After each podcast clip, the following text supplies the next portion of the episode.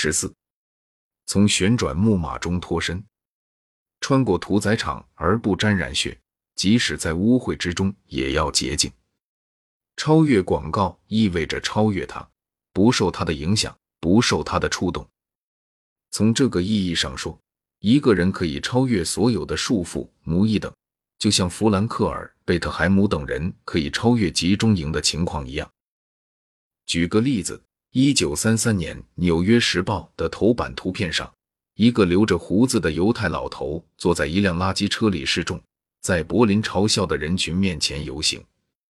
在我的印象中，他对人群怀有怜悯之心，用怜悯甚至宽恕的眼光看待他们，认为他们是不幸的、病态的、低等的，将自己独立于他人的邪恶、无知、愚蠢或不成熟之外。即使是这些恶意在针对自己，也是可能做到的，尽管非常困难。然而，当一个人处在这样一种处境中时，他注视着整个处境，包括处于其中的自己，仿佛他是在客观的看待他，而不是站在一个伟大的非个人的或超个人的高度上看待他。十五，超越他人的意见，即超越他人的反应和评价。这意味着一个自我决定的自我，它意味着在正确的情况下能够宁可选择不受欢迎，成为一个自主的自我决定的自我，写自己的台词，成为自己的人，不被操纵或诱惑。在阿实行实验中，这些人是抗拒者，而不是遵从者。对常规化的抗拒，能够从角色中跳出来，也就是超越自己的角色，成为一个人，而不是一个角色。这包括抵制暗示、宣传、社会压力、被否决等等。十六，超越弗洛伊德的超我，达到了内在良知和内在罪恶感的层次，理应得到适当的悔恨、羞愧。十七，超越自己的软弱和依赖，超越作为一个孩子的稚气，以父母的视角看待自己，这样的视角能够让我们变得坚强，更有责任感，而不仅仅是依赖他人。超越自己的弱点，上升到强大，因为我们总是同时拥有这两者，只不过有程度之分。但毕竟，我们可以很有意义的说，对于某些人来说，他们本质上是软弱的。他们与所有其他人的关系，就像弱者与强者的关系一样，所有的适应机制、应对机制、防御机制，都是弱者对强者的防御。依赖性和独立性也是如此。不负责任和负责任也是一样的，一方面是船长或者是汽车司机，另一方面又仅仅是乘客。十八，超越当前的情境，就像哥德斯坦所说的，从可能和现实的角度去联系存在，这就是超越被刺激束缚、被当下情境束缚、被现实束缚。哥德斯坦对具体还原是可以超越的。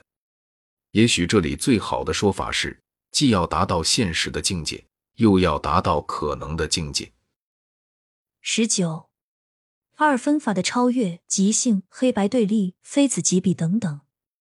从二分法上升到整体化，超越原子论，支持层次整合，绑定分离到一个集成中。这里的终极极限是对宇宙当做一个整体来感知，这是终极超越。但通向终极极限的道路上的任何一步本身都是超越。任何二分法都可用作例子，例如自私与无私、男性与女性、父母与孩子、老师与学生等等。这一切都可以超越，从而形成相互排斥、对立以及零和博弈。我们超越到一个更高的高度，把这些对立的、相互排斥的差别协调起来。形成一个更现实、更真实、更符合实际的统一。二是，在存在领域中超越缺失领域。当然，这与所有其他类型的超越是重叠的。事实上，他们彼此重叠。二十一，超越自己的意志，赞成不是我的意志，而是你的意志的精神。屈服于一个人的命运或使命，并与之融合。在斯宾诺莎或道家的意义上，热爱他，充满爱意的拥抱自己的命运，是一种超越个人意志、掌控、控制、需要控制等的提升。二十二，超越这个词也意味着超过，表示可以做到比自己以为的更多，例如能够跑得比往常快，或者成为更好的舞者、钢琴家、更好的木匠等。二十三，超越也意味着变得神圣，不再仅仅是普通人类的大众水平。但在这里必须小心，不要从这种说法中得出任何超人类或超自然的东西。我想用“超常的人”这个词，或者存在人来强调变得非常高或神圣或像神一样是人类本性的一部分，尽管它在事实上并不常见，它仍然是人性的一种潜力。要超越二元的民族主义、爱国主义或狂热的种族歧视主义，即他们对抗我们或超越我们他们的情节，即阿尔德雷定义的亲善情节。例如，皮亚杰认为日内瓦小男孩无法想象自己既是日内瓦人又是瑞士人，他只能想到自己要么是日内瓦人，要么是瑞士人。他需要更多的发展，以便能够更包容、更高级、更一体化。我对民族主义、爱国主义或我的文化的认同，并不一定会削弱我对人类或联合国的认同，以及更包容和更高的爱国主义。事实上，这种高高在上的爱国主义不仅更具有包容性，而且比被视为敌对或排斥他人的严格的地方主义更健康、更有人情味。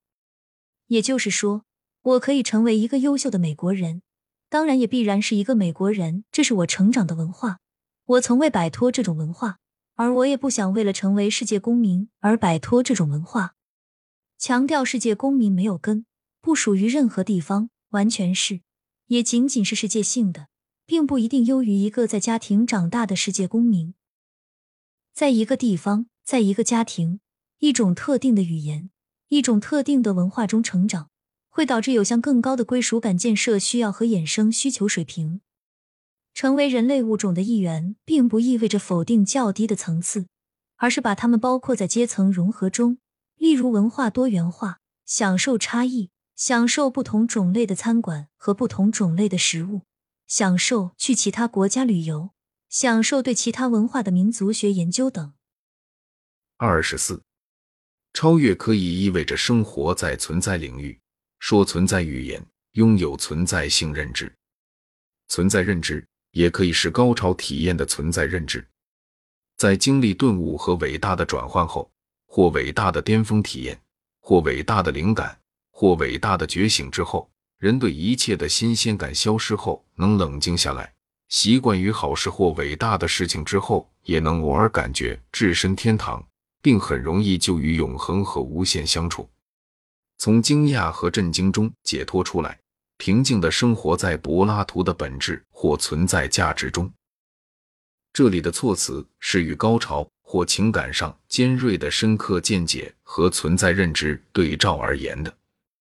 巅峰体验必然是短暂的。事实上，就我所知，巅峰体验的确是短暂的。然而，它会留下一种启示或洞察力。它不能再像以前那样天真、单纯、无知了。他不能倒退到无视这些，他不能再盲目了。然而，必须有一种语言来描述这种转变、启示，或者在伊甸园中的生活。这样一个觉醒的人，通常以一种统一的方式或存在性认知的方式获益，如同日常生活中的事情一样。当然，只要他愿意，他随时都可以去做。这种平静的存在认知或平稳认知可以由一个人自己控制，你可以随意关闭或打开它，短暂的达到全人类或终结或成为一个终点，就是超越的例子。